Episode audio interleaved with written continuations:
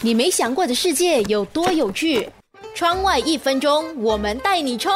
黑洞不是一个洞，虽然我们用肉眼看不见它，但是黑洞的重量却是超乎我们的想象。如果将太阳七十万公里的半径压缩成二点九公里，太阳就会变成一个黑洞；把地球压缩成一个花生般的大小，地球也会变成一个黑洞。黑洞其实并不黑，只是因为无法直接的观测，可以借由很多间接的方式了解黑洞的存在和它的质量，观测到它对其他事物的影响。宇宙中大部分的星系，包括我们居住的银河系的中心，都隐藏着一个超大质量的黑洞。这些黑洞的质量有多？大范围大约是九十万个到四亿个太阳的质量。如果有机会，你会想要到黑洞看一看吗？你没想过的世界有多有趣？窗外一分钟。